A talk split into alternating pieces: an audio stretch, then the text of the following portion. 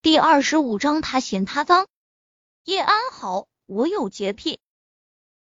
陆廷琛的眸中带着明显的厌恶，他的声音没有丝毫的起伏，却彻底将叶安好的心打入万劫不复。陆廷琛不爱叶安好，他跟谁上床，他不会吃醋。但是想到五年前他睡的是个那么不检点的女人，他反胃。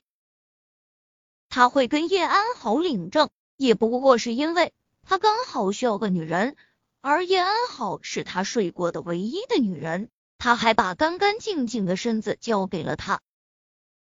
现在看来，所谓的干干净净，比谁都肮脏。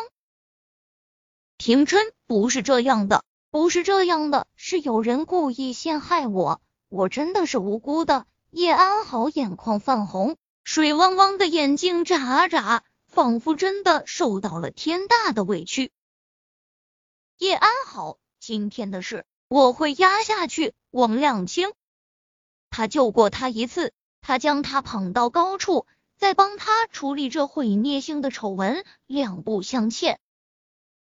叶安好蓦地瞪圆眼睛，两清，他这意思是，他以后都不管他了。叶安好含着泪，使劲摇头，不，廷琛，你不能不要我，我爱你啊，没有你，我活不下去。叶安好，请问你交过多少个男朋友？最多的一次，你同时周旋在几个男人之间？叶安好，你打过几次胎？你第一次跟男人开房是什么时候？叶安好，你的粉丝中有不少小学生，你私生活这么混乱，难道不怕教坏小学生吗？记者还在不停的逼问叶安好，叶安好用力抱住脑袋，不要再说了，你们不要再说了，我没有，我真的没有做过那些事情，我是清白的，你们为什么都要往我身上泼脏水？身正不怕影子斜，叶安好，你要是真没做过，害怕我们说？是啊，还玩？N P，真恶心。陆廷琛的表情自始至终没有丝毫的波动，他抬起眼皮，身上无形之中散发出来的威势，让人控制不住臣服。他没有大吼大叫，也没有说任何威胁的话，被他用眼神这么一扫。出奇的，那些记者都静了声。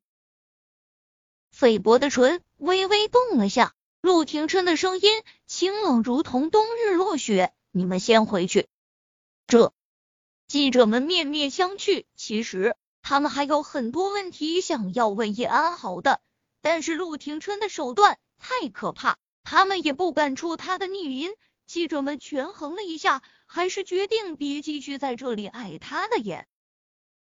记者们一离开，叶安好就扑到了陆廷琛的怀中，他用力抱住他精壮的腰肢。廷琛，我就知道你不会不管我。廷琛，别离开我好不好？我真的不能没有你。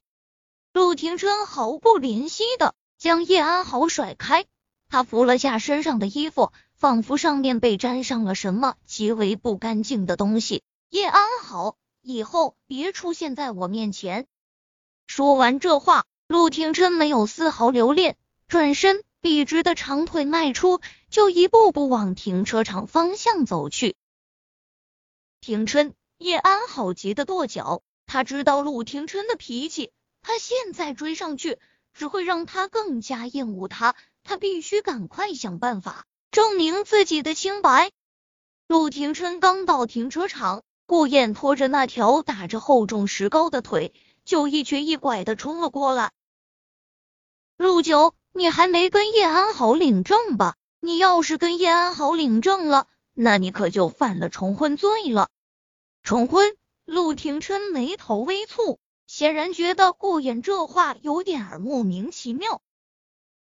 顾衍心虚一笑，其实吧，这事二怪我，怪我。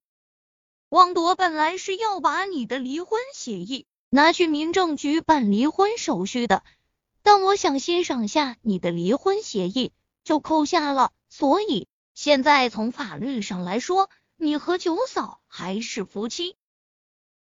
顾燕晃了下手中的文件夹，他光把离婚协议从汪铎那里抢过来了，还没来得及欣赏呢。今天上午办完离婚手续，陆廷琛说完这话，懒得再搭理顾燕，拉开车门上车。顾燕厚脸皮的跟上去。陆九，你真不打算跟九嫂破镜重圆？我听锦衣说，九嫂可是难得一见的大美人，而且人特别好。爱慕虚荣的女人，我不要。陆廷琛心中冷笑，为了一百万就能把自己卖掉的女人，若不是为了满足爷爷的心愿，他连那张证都不会跟他办。好吧。陆廷琛这话将顾言堵得无话可说。他其实也不喜欢爱慕虚荣的女人。等他哪天心情好了，就帮陆廷琛和九嫂把离婚手续给办了。想到了些什么，顾言又连忙说道：“叶安好的事情，这次闹得挺大的。陆九，你还真打算帮他压下去？”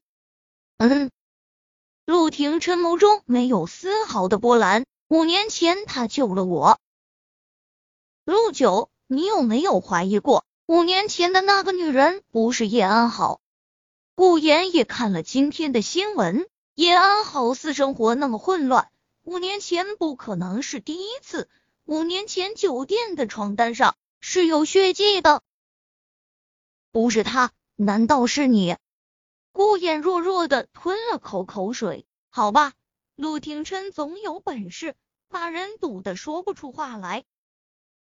他承认他口味没那么重，陆廷琛浑身上下这么硬的，真下不去口。不过当年的事情真该好好查一查了。五年前他带人过去的时候，叶安好刚好在床边，还拿着那个指环。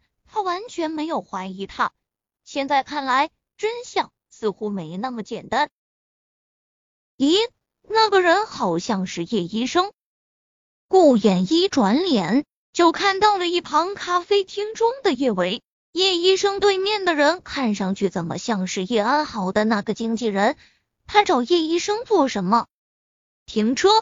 听到叶维的名字，陆廷琛的视线。就不由自主往窗外看去，意识到自己对司机吩咐了什么，他不由一怔。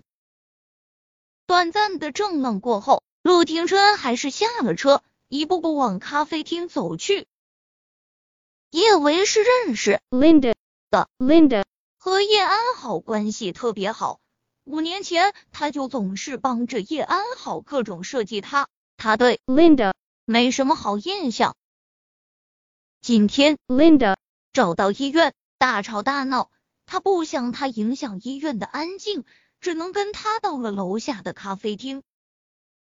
Linda 说吧，今天你找我，到底什么事？